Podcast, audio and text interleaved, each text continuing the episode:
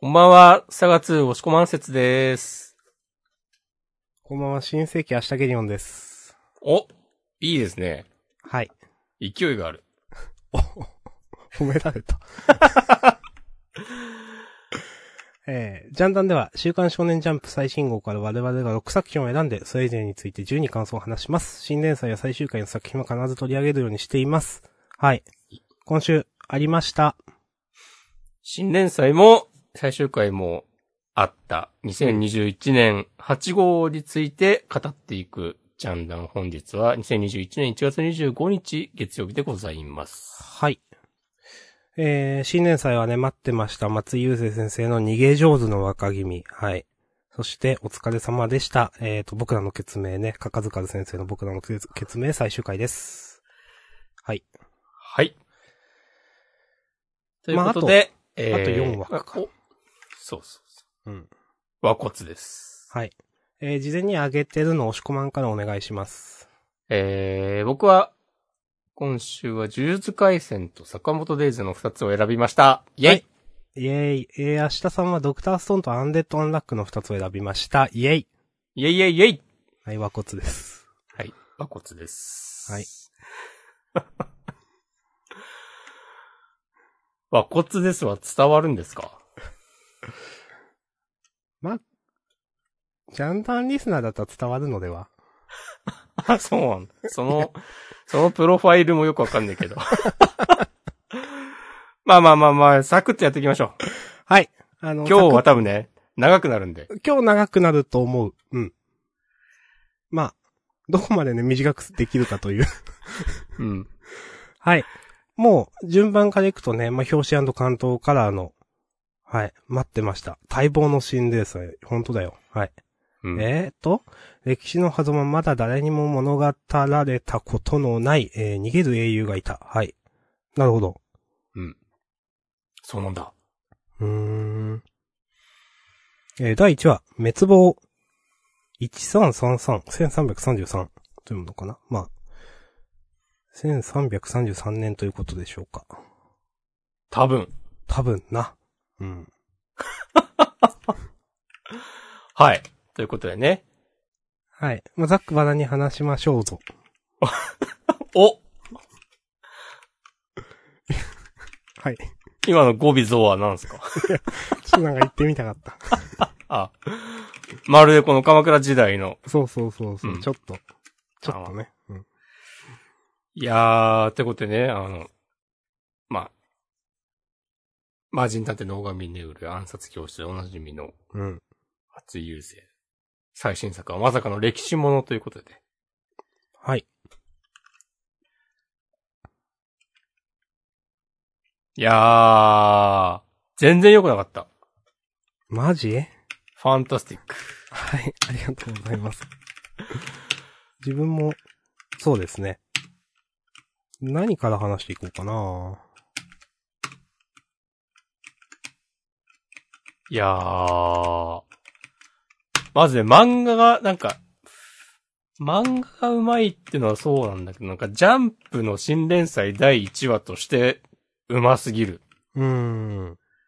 この主人公の人となりや境遇、えっ、と、この漫画のゴール、敵キャラ、などなどなんか、バッチコリ、綺麗に説明して、で、それがちゃんとワクワクできて、あの、で、なんか、うん敵は本当に強そうだし、なんか、よくわかんない、この主人公側のアドバイスくれるけど、なんか人、一癖ある、裏のあるキャラとか、うん。なんか、すごく、こう、ベタっちゃベタなんとも言えるかもしれないけど、なんか、いや、マジこれですよ、これっていう、安心感しかない。あの、本当1話の時点で3、4人キャラ立てんのすごくないみたいな。うん。と思いました。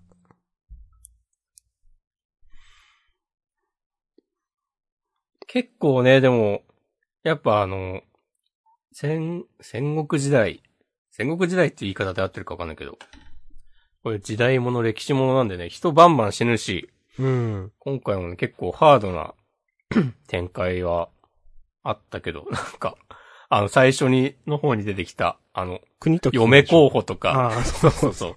あの、お兄さんとかね、ガンガン死んでくっていう。マジって思った。うん。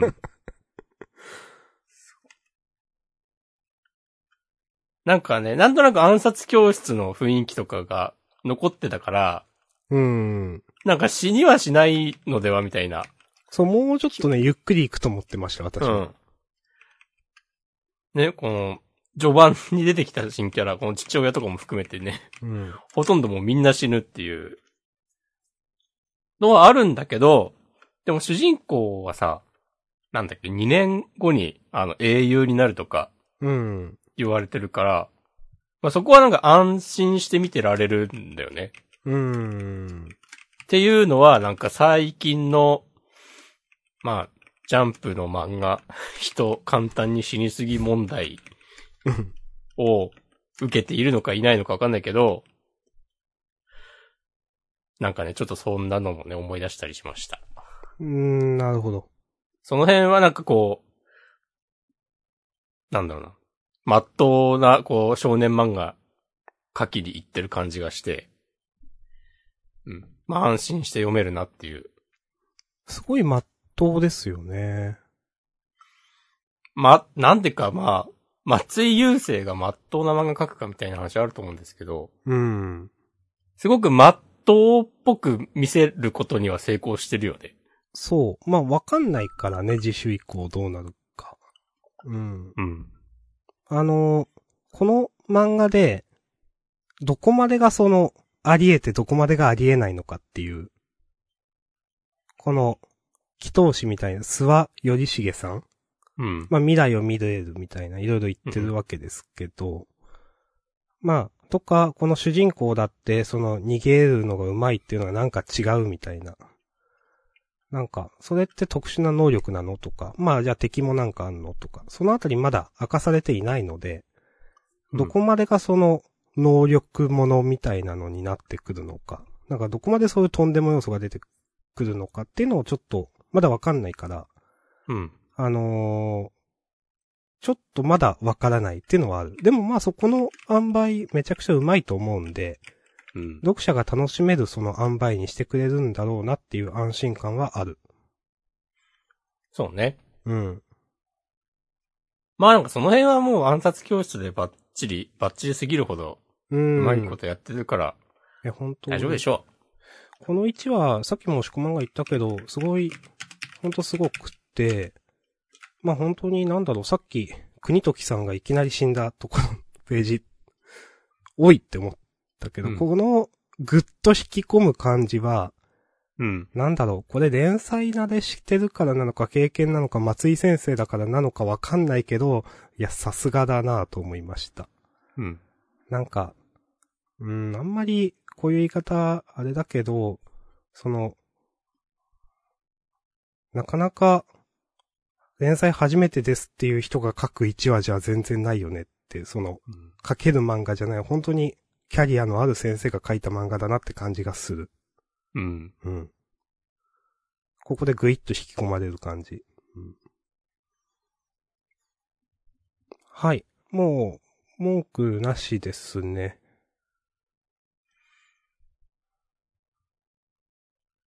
そうだね。うん。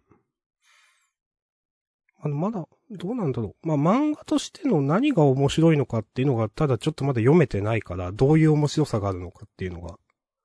はいはいはい。うん。それがね、2話3話と読んでいく中で、あ、これはこういう漫画なんだね、こう、っていうのが分かってくるから、それでまたお話できたらと思います。うん。そんな感いじかな。やー、いいですね。うん。ね。えー、約2時間前、小太郎さん、逃げ上手の若君。なんか史実に沿った漫画らしいが、松井先生なら上手に調理してくれるだろうという安心感しかないなっていう。いや、本当にね。みんな安心してるでしょうねって思う。うんなんかいやー。この主人公、時行くん、なんか、実際諸説あるらしくて、ほどうなったか。って。ほうほうほう。なんか、この大枠の話はこの漫画第一の通りなんだけど、うん。そのまま捕まって殺されたっていう説もあれば、なんか、逃げ切ってどうなったかわからないみたいな説もあるらしくて。うーん。その辺もなんか詳細知らんすけど、なんか題材の選び方うまいなっていう。ですね。うん。あんまりジャンプでこういう、そういう史実、まあに、の、ある程度基づいたってあんま聞かないですよね。うん。こういう、まあ何なんだろう。まあ史実に基づいた何かっていうのはあるけど、松井先生なんか結構新しい、今までにやっぱないなっていう漫画描くのうまい気がするので、うん。そういう意味でも、なんか新しい、まあ、漫画が見たいなと思います。まあでもそういう点ではやってくれるんじゃないですか、バッチリ。もう、そう。史実ものを、こう、料理するかっていう、うん。まあまさにその小太郎さんの ツイートの通り。こういうやり方があったかって、なるでしょ、きっと。はい。と思う。うん。うん。以上かな、私はね。。そうね。もう優勝も、ね、文句なく。うん、優勝のかな若気でしょ。うん。もうタイトルも今決めちゃう？逆に。タイトルね。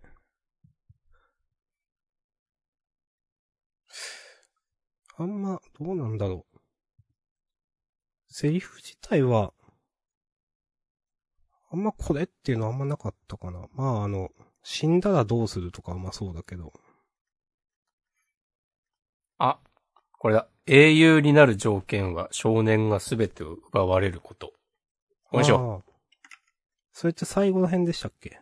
えーっと、どこだぞいや、真ん中らへん、あの、お兄ちゃん首切られた後、はいはいはいはい。ああ。ナレーション的な。はいはいはい。OK です。よし。もうなんか今日のジャンダン終わったみたいなとこある。いや、まだね、自己予告いくけ決明が控えてますんで。控えまくってんな まあまあまあまあ、そんな感じで、えーっと、逃げ上手の若君。はい。第1話。滅亡1333だったっけ？でした。はい、ありがとうございました。来週も期待してます。はい。はい。じゃあまた来週。はーい。さよなら。って、おーい。やりますよ。次、次は、呪術かな？ドクタースノいや、ストーンね。ー。うん。うん。ゴーゴーゴーゴーあげました。ううんん。ゴーゴーゴーゴー。いや、いいよな。たまに、こういう、誰がやっても同じ結果が出るって、こういうの、ちゃんと言ってくれるのいいよなっていう。うん。ね。たまに言うよね。うん、たまに言っなんか、てる気がする。具体的にあの時にっていうのは例によって思い出せないですけど、うん。たまに言ってる気がする、先空。あのー、うん、なんだろう。みんなもこれまでの千空見てるから、わからないなりにやり方が分かってるっていうか、頑張り方が分かってるっていうのもいいと思うし、うんちょっ。とずつなんか、うん。なんだろう。マグマとかが喋ってるのとかもちょっとす良かったなと思う。タングステン、タングなんか聞いたことあんぞって俺が取ってきた石じゃねえか、みたいなこと言ってんのも、もうなんか、ちょっと分かってる感じいいじゃんとか、うん。うん。この、な、なんとかさん、歌姫ファンの人、ちょっと名前忘れたけど、が、まあ、うん。このダイヤ作りには何か裏がある。制作ラインを敵の手に預けちゃダメだみたいな。うんほんと、千空以外もみんなね、成長してる感じめっちゃいいですね。うん。うん。で、出た。なんか、上げたのは、まあ、それが科学、同じ結果が出るっていうのもそうなんですけど、なんか、前にも言ったかもだけど、こういう、ドクターストーンって今までなかった、ジャンプになかった漫画だなって本当に思って、なんか、こう、か、こういう、こういう漫画が長いことジャンプに載ってるって、すごい強いなと思ったんですよ、ジャンプにとって。前も言ったんですけど、ドクターストーンで、なんか人生変わる人って結構いると思うんですよね、少年で。うん。あ、科学っていいな、みたいな。昔から、まあ、スラムドンダンク読んでバスケ部入るとかうん、テニプリ読んでテニス部入るとかあったかもしんないけど、なんか、ジャンプの漫画読んで科学っていいなって思うことってあんまり、まあ、科学を題材にした漫画自体がそんななかったからだと思うんですけど、なんかそういう意味で、すこれまでにない、なんか、枠を広げた漫画だなって本当に思って、これが何年も、この漫画が何年もジャンプに載ってるってすごいことなのではとか、なんか今更ながら思っ、すごいなんかジャンプにとって利があることなのではとか、今更ながら思って、ええやんと思いました。なるほどね。はい。まあ確かに、自分が小学校、中学校ぐらいの時に、ドクターストーン連載してたら、まあなんか人生変わるまでいかないにしても、うん。みんなちょっと理科の授業楽しみになるよね。うーん。いとか、確かに思うわ。や、なんか、とか、その、なんだろうな、ドクターストーンが一番好きっていう人絶対いると思うんですよね。うん。で、そういう人たちって、な、なんだろうな。ドクターストーンがあるからジャンプ読むまでも多分あると思うんですよ。なるほど。なんか、そういう意味で、すごい、この漫画一つで、読者の幅を広げてるよな、と思って。うん。そういう意味でもすごいなと思ったし。いや、なんか、こういう漫画ってジャンプでずっとなかったよなとも思うし、そういう、なんていうかな。コロコロとかであるのはなんかわかるんだけど、ジャンプではこういうのずっとなかったよなと思って。なんかそれでね、すごい漫画だなとね、なんかね、オリジナリティあるすごい漫画だなと今更ながら思いましたっていう。ああ。はい。確かになんか5年後、10年後とかに、なんかめっちゃ頭のいい大学生、高校生みたいな人がこうインタビューされて、なんか、うち厳しかったんで漫画とかゲームとか禁止だったんですけど、ドクターストーンだけは読んでいいことになってましたとかありそう。でもね、そういうことだと思う。うん。うん。いや、こういう漫画が一つずっと載ってるっていうのは、すとてもうん。ジャンプにとってもいいことなのではとか、子供にとってもいいことだし、とかの思ってね、はい。なんか、うん今回のす同じ結果が出るっていう、なんだろう、そういうところからふとなんかいろいろ考えて、ちょっと上げましたね。いや、本当ね、大人になるとね、大人になるとって物心つくと、ついついね、他人と比べては自分はね、違う、あれができない、これができないとかね、うん。思っちゃったりも、とかね、そういうのある、ありますけども、うん。科学はね、平等なんですよ。そう。でも科学はい。じゃなくても平等なことあるけどね、結構ね。しないだけっていうのもあるしね、なんかね。うん今の言う必要なかったな。まあ、じゃあその反省はね、次回以降活かしてみましょ はい。えっ、と、ドクターストーン OK です。ありがとうございました。う。ありがとうございます。はい。えー、ドクターストーン Z182。Z! 182の、何？えーっと、いや、ちゃんとサブタイトル言おうと思ったんだが全然見つからない。そうですね。あれ？これ、あ最後のコマにあるタイプ？ありました。えっ、と、電子版の98ページに、ダイヤモンドハートって、なんか真ん中ら辺にあるからちょっとわかりづらい、確かに。なるほどね。うんザーン。ザザーン。はい。はい。はい、読みました。続いて、サクサク行きましょう。呪術。第136話渋谷事変丸53呪術回戦。行ってみよはい。よろしくお願いします。う、僕の押し込まんです。うん。やっと鴨さんがちゃんとこれからの世界の話できてよかったなっていう。そう。引っ張りすぎだぞ、これ。ここ2、3週、2、3回、ずっとね、なんか、横やりが入りまくって。で、これもなんか、なんだろうな。すごいね、あの、イタドリ、まあ、人戦決着ついて、うん。で、ゲット、偽ゲット出てきて、うん。なんかまあ、いろいろあったけど、渋谷事変も、これで終わりか、みたいな感じでいたら、この最後の最後でめちゃくちゃぶち込みまくってくるね。なんか大変なことになっちゃいましたね。ね。なんか大変なことになったことは分かった。うん。んん？とか思ったけど、途中分かんないとこもあったけど。うん。まあまずあのー、伏黒のね、お姉さんが、これ序盤からずっとせ、なんか謎の、原因不明の呪いかなんかわかんないけど、体調悪くなってっていうのが、ここで回収されますかっていうね。ね。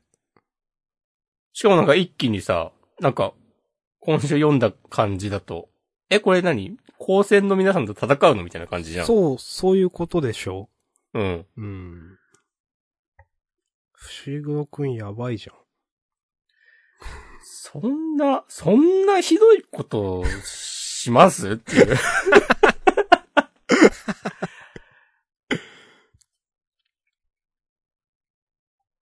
まあ、この、これ、それ以上はもう想像の域の話ですけど、うん。あの、真人のさ、あの、能力を、無意点ペンを使って、魂の形を変えるみたいなことをしてるってことは、別にもうこれ偽ゲト、鴨さんを倒したら、解決するとかではないわけでしょ、きっと。そうですね。うん。もう、なんか、才は投げられた的な、なんかもう、たくさん世に放たれたから、みたいな。うん。みんな倒さないとやばいよっていうことだと思うんですけど。ね。真人になんかされた場合は、あの、直せないっていう話は今まで散々してきたはずだから。はいはいはいはい。うん。その、魂の形はどうしようもないみたいな。うん。いやー。これどうなるんだろうね。でも何もわかんないけど、うーん。何もわかんないけどめちゃくちゃ、お持ってきて、楽しいなと思ったので、今週も上げてしまいました。いいと思います。うん。あの、感想なんですが、うん。この、まあ、カモさん、うん。カモさんと言いつつ、多分中の人はもっと前からいた人なんでしょうけど、そうだよね。うんうん。なんだろう、この呪術全盛の平安の世が来るぞみたいなうんこ。とを、これが目的だったのかなと思うと、うん。なんか結構俗っぽいなって思って、今までその何がしたいのみたいな、うん。ちょっと謎だったんですけど、呪術がその、呪呪術っていうかまあ、呪霊とか呪術師とかが人間、秘術師よりも強いみたいになって、なんだろうな。別に今まで結構語られてたことだし、他の人と思想的な違いがそんなにあるわけじゃないなと思って、このカモさんの中の人って、あ、なんか、思っ、そういうことしたいだけなのとかなんかね、ちょっと思った。いや、違うのかわかんないけど、最終的にやりたいことは。なるほどね。うーん。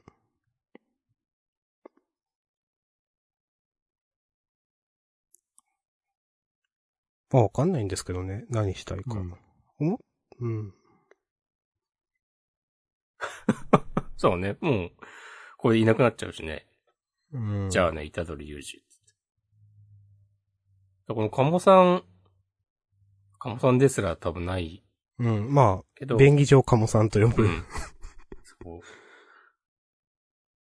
再び平和のヨガとか言ってるってことは、多分スクナと同じ時代に生きていた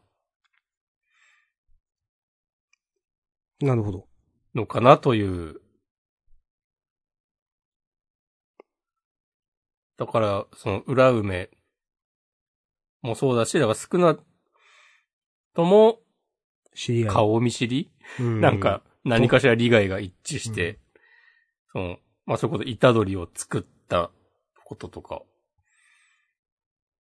まあ、その自分自身のなんか目的のためっていうのもあるんだろうけど、何かしら取引があったのかなんか知らんけど、うん。つながりがあって。いや、これね、なんもわかんねえな。わかんないっすね。うん。ま正解とかはわわかりません。ゲトさん、最初にいろいろ言ってたな。なんか、ゲトっていうか、カモさん。うん。混沌の中で、私の手から離れた混沌を、その中で、うん、が作りたい。そうですか。うーん、よくわかんないけどね。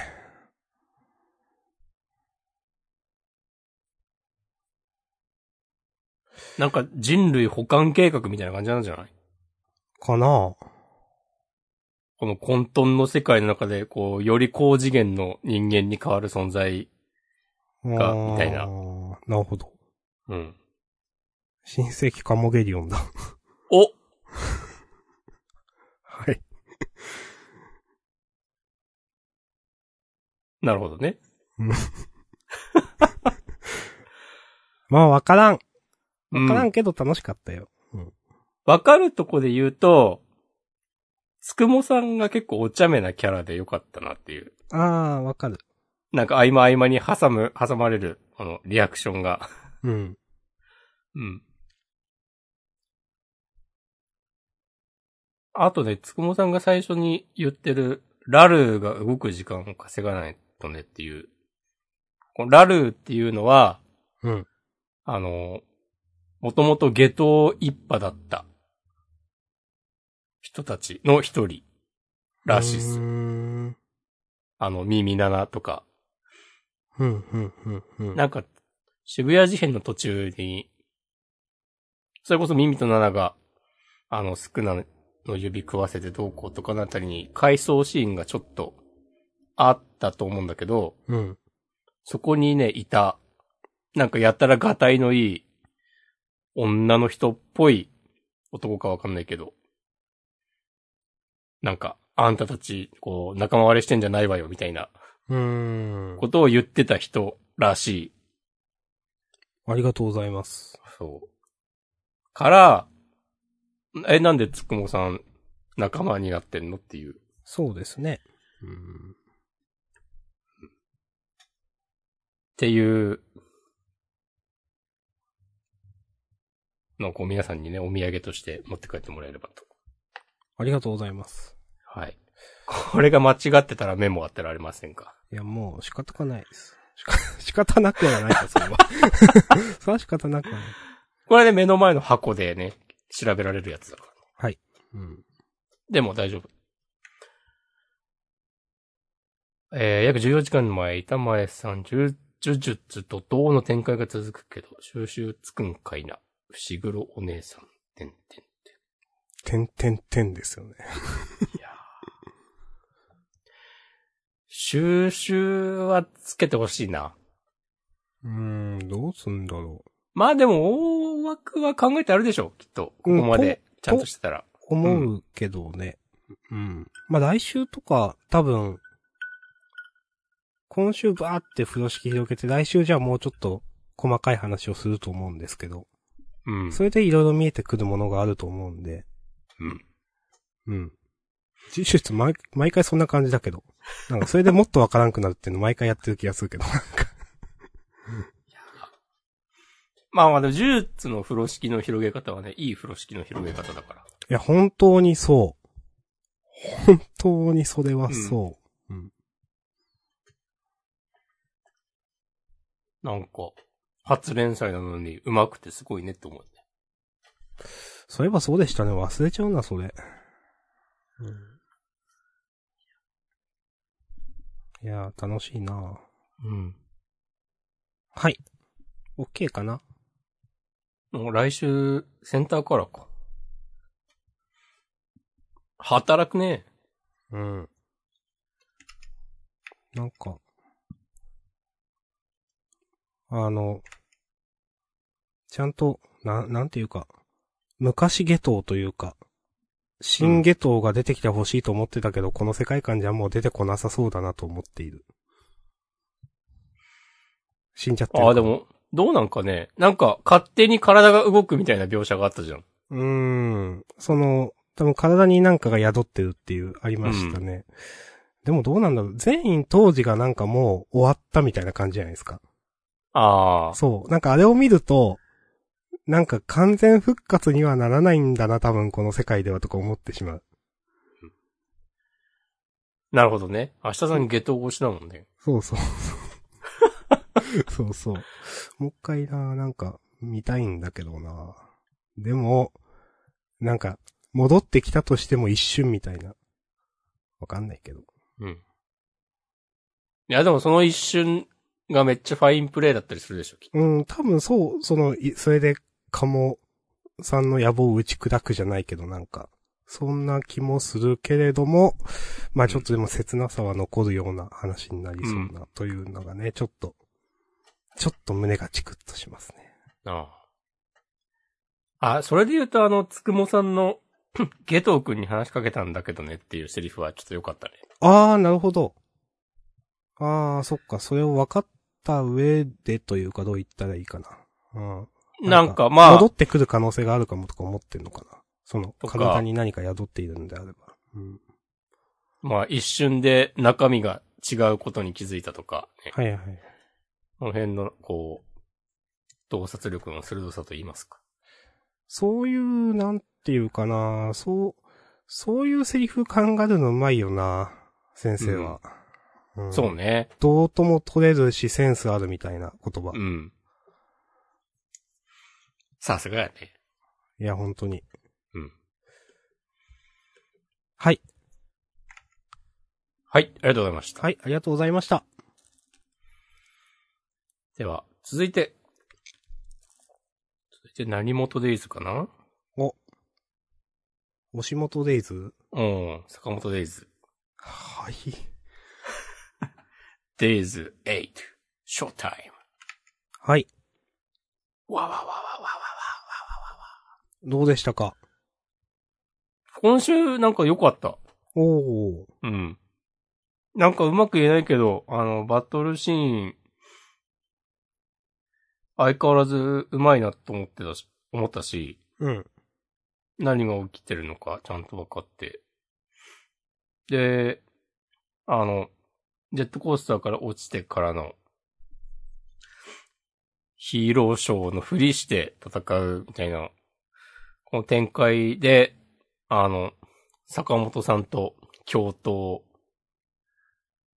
になるの、をよくできてんなって思ったし、うん。なんか、おこういうのでいいんだよみたいな気持ちになった。いいですね。うん。あの、全然書き込み減ってないのいいなって思う。確かに。うん。減ってるのかもしんないけど気にならないって感じかな。なんか、うん。やっぱ連載慣れてきたのかわかんないけど、ちょうどいい感じがする。うん。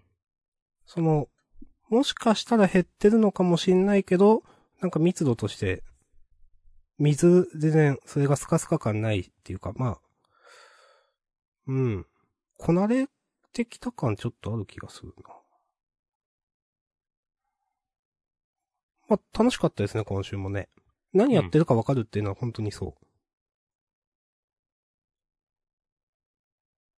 なかなか、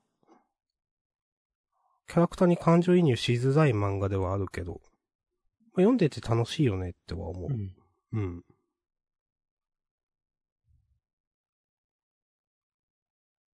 はい。はい。OK です。あざっす。はい。いまあそうね、しんくんが感情移入しづらいところをうまくカバーしてくれてる気がする。うーん。坂本さんね、喋んねえからな。あんまし。ね。うん。なかなかね、やっぱ、こう、好きになる主人公っていう感じでは、ないかもしれないけど、それはそれとしてね、いいんじゃないでしょうか。と思います。うん。さて、サクサクいきましたよはい。次は、アンデッドアンラックかな？うっす。アンデッドアンラックね。はい。うん。ナンバー48。僕の知らない物語。なるほど。なんだ、ボカロ P か うん。こんなそんなのは、そんなタイトルのあったよね。うん。まさにこう？いや君の知らない物語かな。君か。スーパーセルでしょ、多分。あ、多分それ。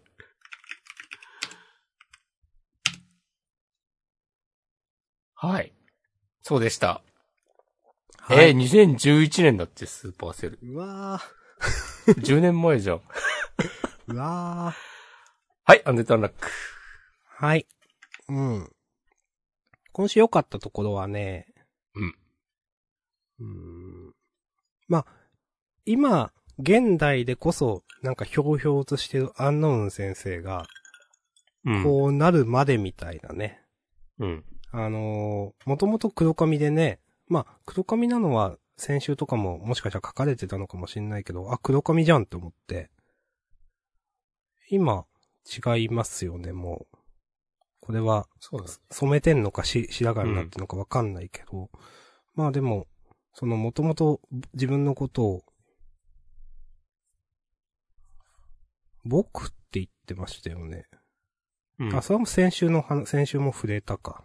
そうそう。で、なんていうかな、もう全然違う性格だったのに、まあ、アンディたちの戦いを見ることで、その、何かしなければみたいなことで、これまで頑張ってきたっていう、その、性格も変わって、多分、他の否定者の皆さんが孤独だっ、あの、苦しんでいるって、まあ、アンノーン先生言ってるけど、アンノーン先生自身ももちろんそうだから、それって。うん。そんな中で、その、やってきて、性格も、なんか、こんなまあ、なんていうか、強くなったっていうか、うん。髪も全然違うような髪になって、なんか、頑張ったからなのかわかんないけど、今に至るまでにこういうのがあったっていうのも、ああ、なるほどと思うし、で、あの、なんだろうな。うん。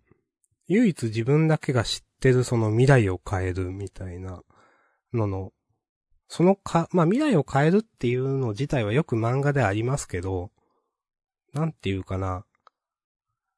自分がその作用することで未来を変えるっていうので、あの、アンディにデッドラインを使わせるって、このデッドラインって多分、本の中で習得したっていうかあの、アンディの過去編で。うん。だと思うんですけど、まあ、なんかだからこそ未来を変えれたみたいなのがあると思うんですよ。アンノーンが介入したから。なるほど、なるほど。うん。この、逆に言うとこのデッドラインじゃないと、なんか、け、うん、アンノーンが介入したっていうのがないと、なんていうか未来は変わんなかったんじゃないかな、みたいな風にも思えるし、アンノーンが介入できたっていうこともなんかちょっと嬉しいし、うん。これまでずっと、なんかそのなんだろう、見ていることしかできなかったっていうか、まあ、伝えてはきたけど、それがここで一つ、なんかできたっていうのも、ちょっといいなと思うし、いい話だなと思いました。ありがとうございます。はい。そうやね、もともと知ってた未来だと、この時点でアンディはデッドラインを多分使えなかったんだよね。そうそうそうそうそうん。う。うん。だからこの状況、なんともできなくて。安心に、風子ちゃん殺されてたって。わー、これでも、アンノーン先生、もう、ボロボロすぎるだろうっていう。うん、もう。まあもう、やりきって死ぬんだろうけどさ。そう。そう、あの、うん。死んじゃうよねーってなんかね、うん。そうそう。思いながら読んでました。腕くっつけられる人とか、まあいるかもしんないけど。うん。いやー、覚悟が決まりすぎ、まあ、決まるか。まあ、さっきちょっとさ、うん前の話を見てたら、あの、うん登場した頃は、アンノーン先生、俺なんだよね、一人称が。それが、うん。あの、先週のは、前回の話で、その昔を思い出して、僕、になって、うん。今回とかね、ずっと、僕だもんね、最後まで。そう、最後もか？僕なんですよね。うん。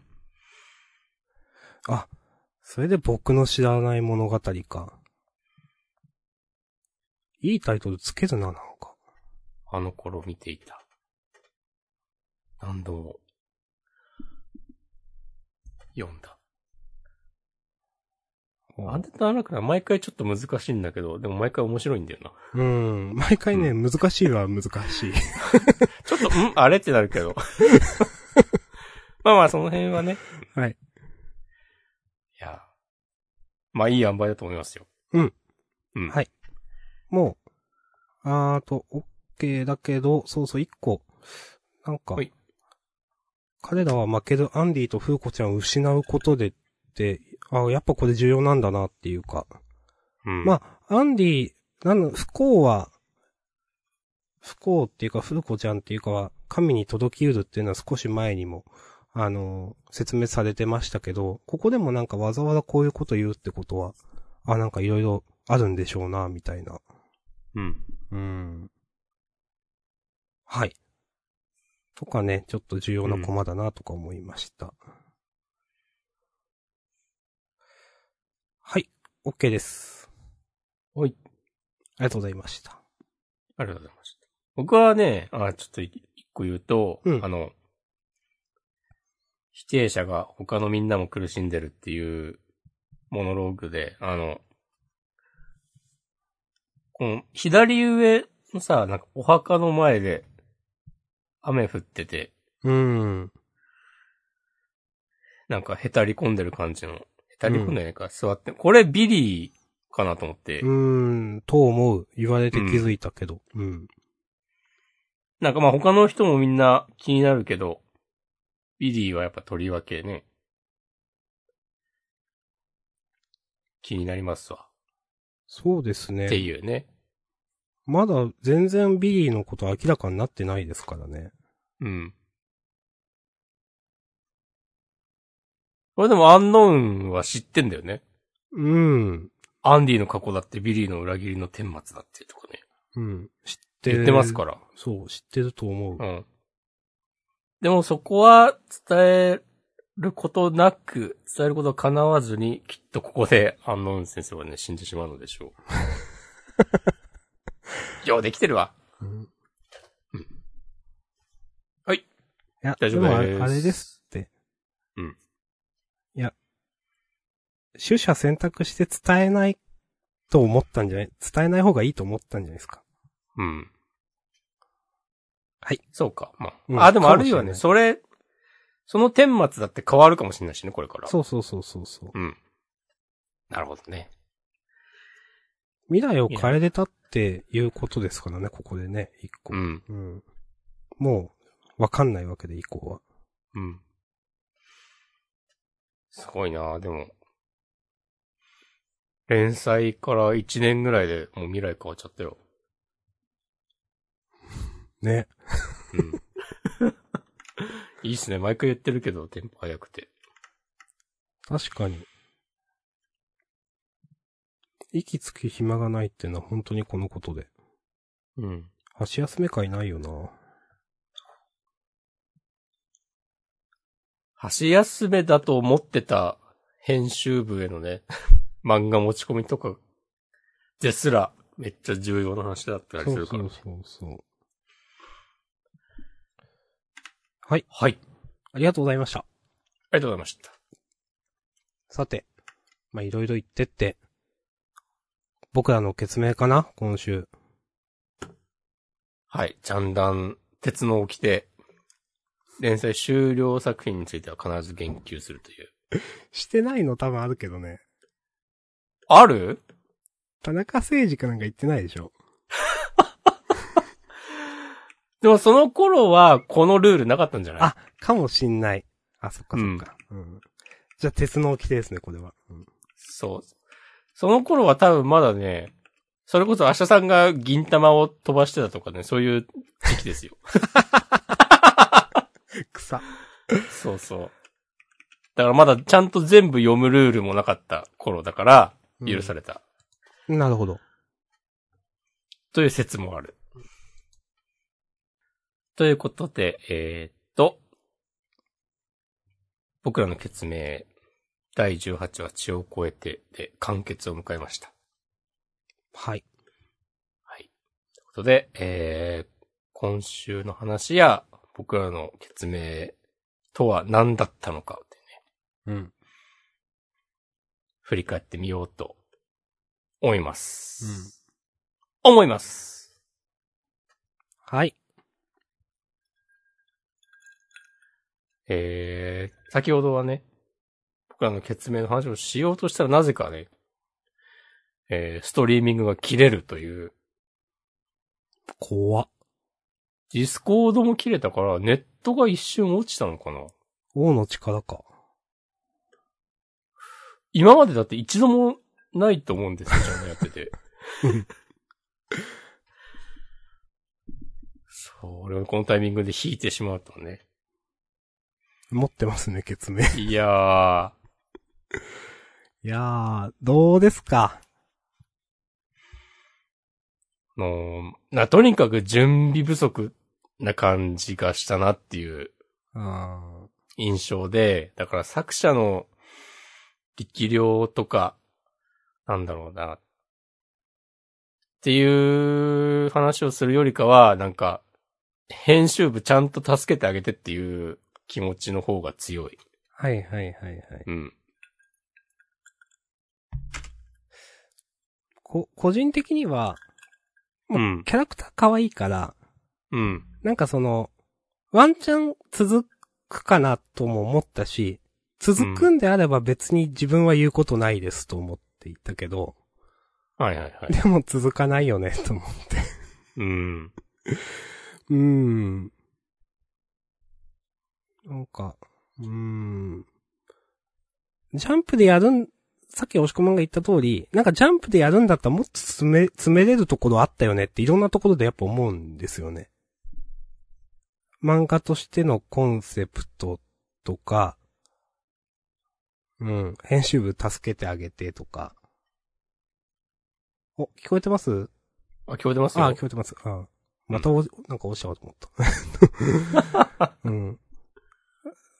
やっぱ、え、なんでそうなるとか、なんかいろいろなところで思ってしまったので、うん。言い始めるとキリがないんですけど、最終回でも、ん？と、え、え、いいの？それとか思うことはあったんですけど、うん。なんかそういうのを、なんか例えば一個一個詰めていくとか、そういうのに負けないような他の、なんか見どころを作るとかいうのを、なんか、もっと、これは作者の人というか、二人三脚でやってあげるべきではとか、なんかちょっと思ったかな、なんか。いや、この、最終話もさ、うん。なんかあまりにも畳もうとしなさすぎじゃない？うん。なんか最後兄弟の取ってつけたような会話でさ、終わって、まあ、こういう話を書きたかったっていう説もあるけど、もうちょっとさ、なんか、もうベタでもいいから、打ち切りなら打ち切りらしく折れたたエンドにするとか、うん。なんかそういうのなんもなかったなと思って、うん。ちょっと、なんかやっぱ読んでても、ついいろいろ言いたくなっちゃう気持ちもある、あるし、まあ、ジャンダンでも言ってきたこともあったが、うん。なんかこうやって今、いざ最終回を迎えて、うん。この、振り返ると、うん。なんか、仕事とかでもさ、すげえテンパってる人がなんかミスしちゃう、いまくるとかあるじゃない？仕事とかでも、まあ部活とかサークルとかでもいいけど、わかる。めっちゃわかる。うん。そういう人見てきたし、自分がそうなったこともあるし、うん。なんか、ちょっとそういう 気持ちになってしまって、ああ。それすげえわかるな、なんか。うん。いやいやいや、ジャンプ連載作家としてやってんだからっつって、まあ強く言う人もたくさんいるだろうけど、なんかなんだろうな。ちょっと、なんかさ、あの、最後の煽りも次回作にご期待くださいとかもなんもないじゃない？いや、ほんとそれそうで、まあ、どっかでこの話をしないといけないと思っていたんですが、えーうんご愛読ありがとうございました。コミック最終2巻は3月4日木曜日発売予定です。巻みたいな。え、え、何もう筆を折ってしまうのか？みたいな。いや、本当にそうで、え、うん何これ、作者が自由に決められるシステムなの？みたいな、とか思ったり、なんか、か、本当もう、それこそ、本当にもう、なんか、人、アンケートとか、まあ、ある関係あるだろうけど、もう、無理になっちゃったのかなとか思って。うん、そのね、作、作者がね、なんか、そうそうそう。そうジャンプ的には、まだ、続けてもいいよ的なスタンスだったけど、本当なんか、ギブアップしたのかなとか。ほんとそう見えるんですよね、これね。いや、だったらなおさら、じゃあ編集部の介入はあって叱るべきだったんじゃないかって話になるんですよ、本当に。うん。いや、なんかさ、この、まあ、な、なんて言うんだろうな。まあ、あの、打ち切りクソ漫画みたいなのをさ、愛好するムーブメントあるじゃない、あります一部にね。うん。そう。なんかそういう対象にしづらい感があるんだよな。まあ、俺は別にそんな、そういうのはあんましやらんけど、うん。な、なんだろう、タイムパラドックスゴーストライターとかは、なんか、こう、なんだろうな、まあ言い方悪いけど、なんかその、そういう対象として、すごくハマってるというか、なんだろうな、ボーンコレクションとかはもあの、なんだろう、二人の体制とか、そう、サムライエイトとかをなんかこう、そういう感じに扱ってはいけないような気がしてしまって、う。あの、わかりますよ、言ってること。うん。すごくわかる。うん。いやー。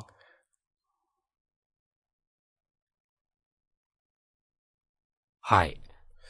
うーん。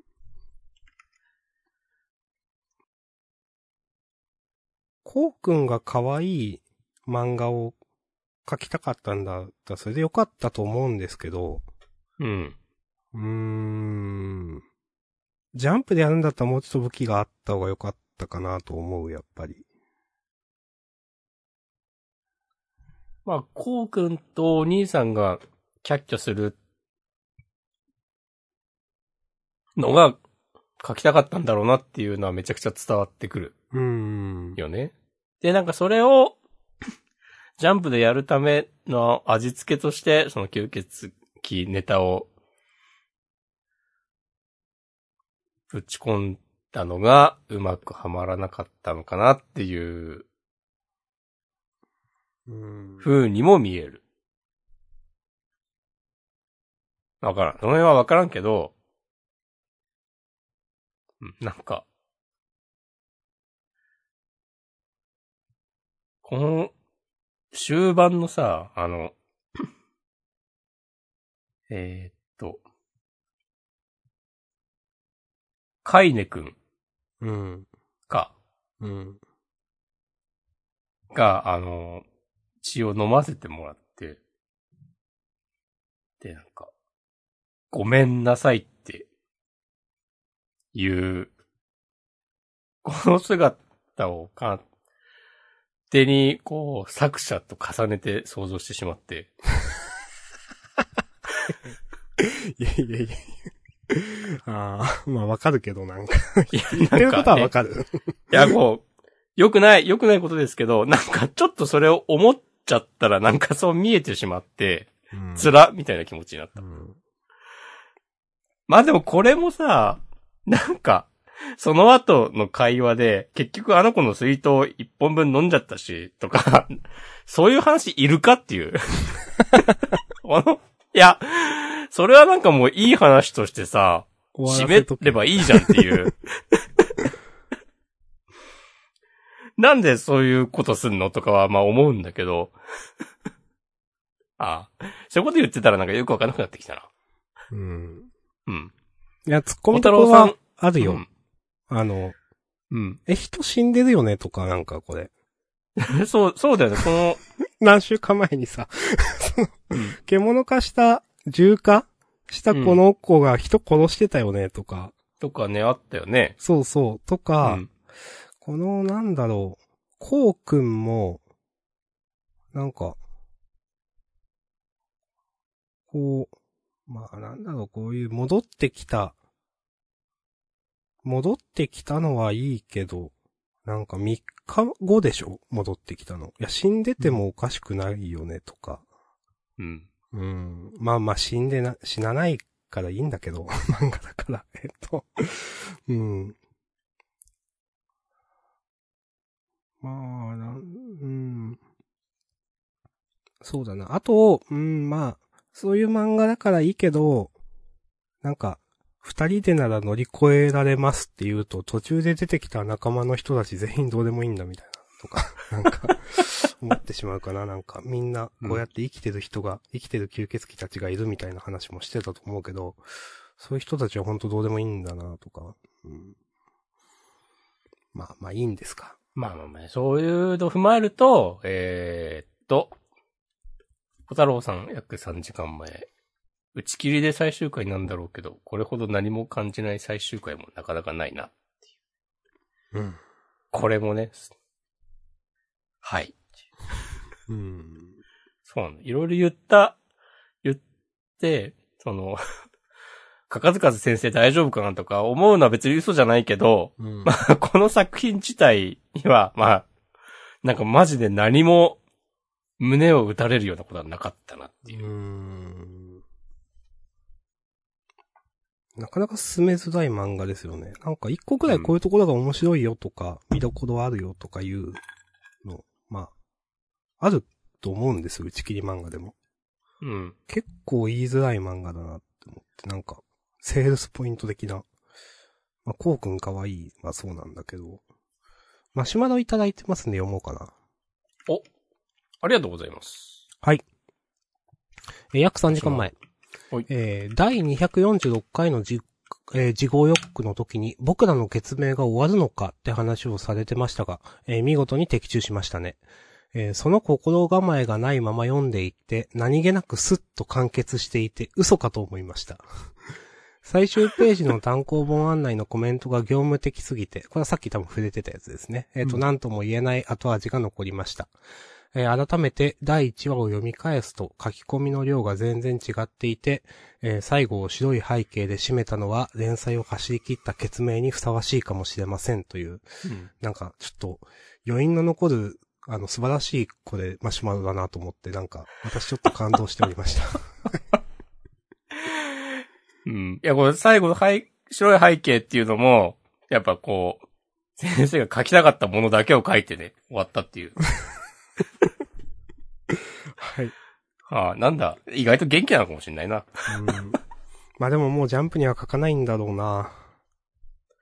いやー。それは、うーん、ね。なんか嘘でも期待くださいって書いとけよと思うんだけど、これは本当に先生がもう、いやもう、もう無理ですってなった気がしてしまうな、本当に。うん。うん。今までさ、あの、いわゆるスリーアウト前に、打ち切りになって、その次回作ご期待ください的な煽りがなかった漫画ってあんのかね？いや、わかんない。あんまりね、あんまりわかんないですよね、それね。うん。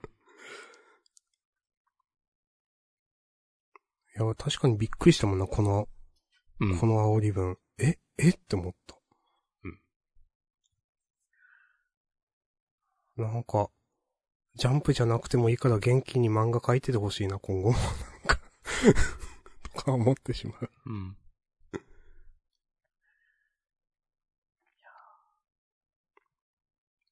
うん、こんな感じかなそうっすね。はい。じゃあ、僕らの決明、最終話でした。ありがとうございましたお疲れ。様でした。はい。えー、マシュマロをちょっといただいてるんでね、それ以外で。うん。読ませていただきます。えー、お願いします。44分前、えー、マッシュル。毎回うまいことエンタメ要素を盛り込んできて、でもギャグだから軽い気持ちで読めて楽しいです。えー今週の、えー失敗してよかったなんてことは一切ない。えー挑戦は勝って初めて報われるっていうセリフがめちゃくちゃ良くて、え要所要所に本質が紛れ込んでいるのが好きなところだなと改めて思いました。えーそれに先週で杖が第二形態みたいな感じになったのって、えーあーなって、おーと思ったけど、今週でなんとか決定戦みたいなのになってまたおーと思いました。こういう飯覚えていなくてすいませんということで。ありがとうございます。私よりかは覚えてると思うので最後の大丈夫です。うん 最後のね、文章、文は、一文は刺さりますね。はい。こちらこそすいません。いや。ほほほ。マッシュ好きです。うん。楽しい。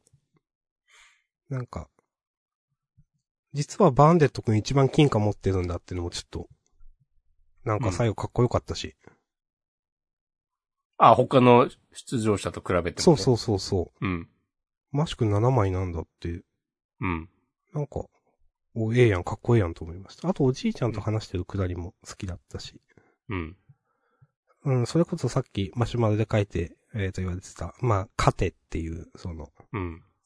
この三本線の人、ちょっと名前忘れちゃいましたが、は いとのね、やりとりも良かったです。好きです。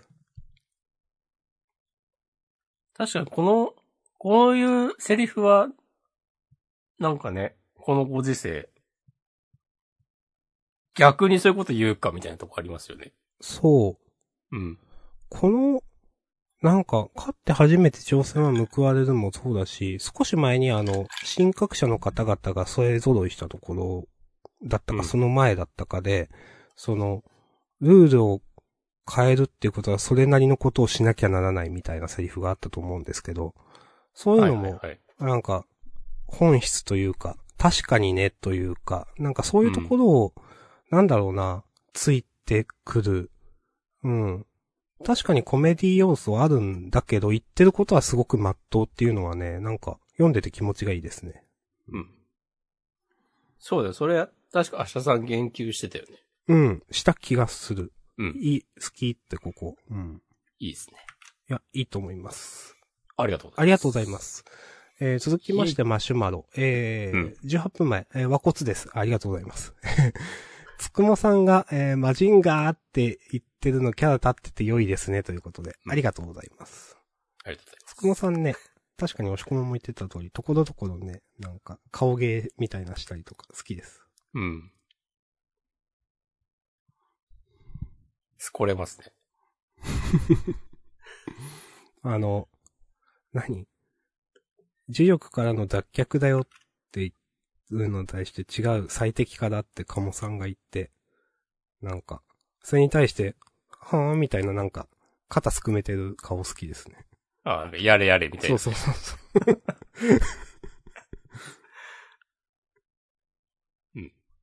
わかる。ここ、このコマ T シャツにしたいもん。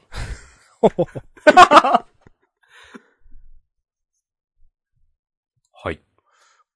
他なんか、ハッシュタグはないかなうん。マシュマロもこれは、フリートークやな。そうですね。はい。まあ、本編はこのくらいなので、えっ、と、自己予告行きましょうかね。ああ、ごめんなさい。ただ、えっ、と、他にどうですか？細かい漫画、他の話。他はまあいいんじゃないか？うん。なんか私、灼熱の二大家内はシリアス路線で行くのであれば結構好きです。あなるほどね。はい。これでちゃんとずっとやるんであれば。うん。まあまあ、これでちゃんとずっとやってくれるんであれば、うん。まあこれまでの積み重ねのちょっと物足りないところが気になりはするけど、まあ OK みたいな感じかな。うん。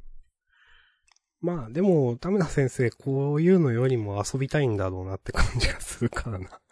うん。わかんないけど。ほの見える少年は、すなんか、新章突入みたいになりますね。来週。なりそうですうね。ん、あ、続くんだ、いいね、と。まあ、もう終わる漫画は。わかんない。俺例えんのかもしんないよ。マジ。そっか。あの、読み切り結構、うん、読み切りね、えっ、と、好きかはわかんないけど、独特の空気感いいなと思いました。言いづらまあ。ちょっと俺はこの世界観にね、入り込めなかったけど、うん。最後の、ちょっと湿っぽい空気はき好きです。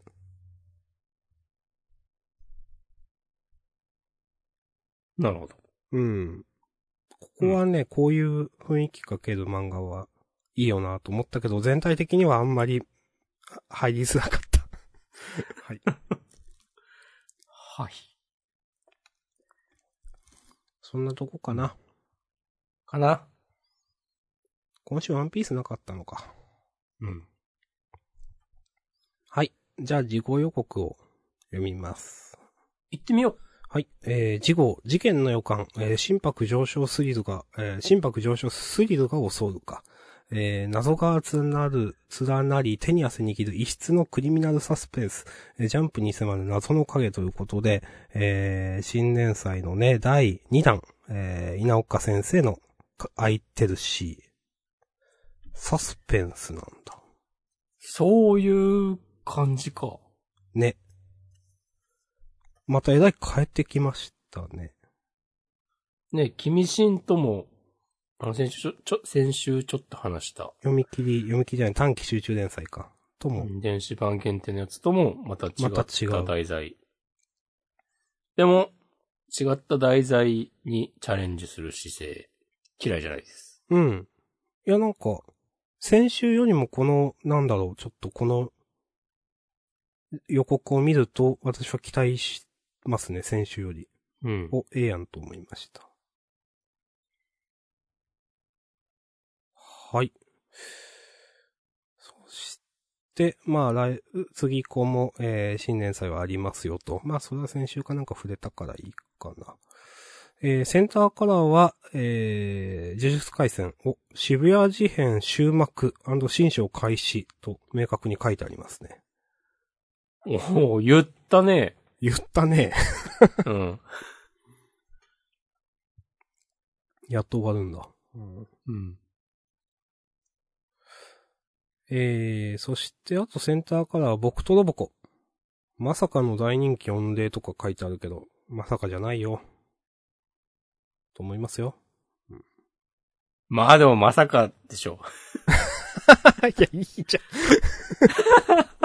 ゃん。うん連載開始前の評判からしたら、まあ、それはあるかもな。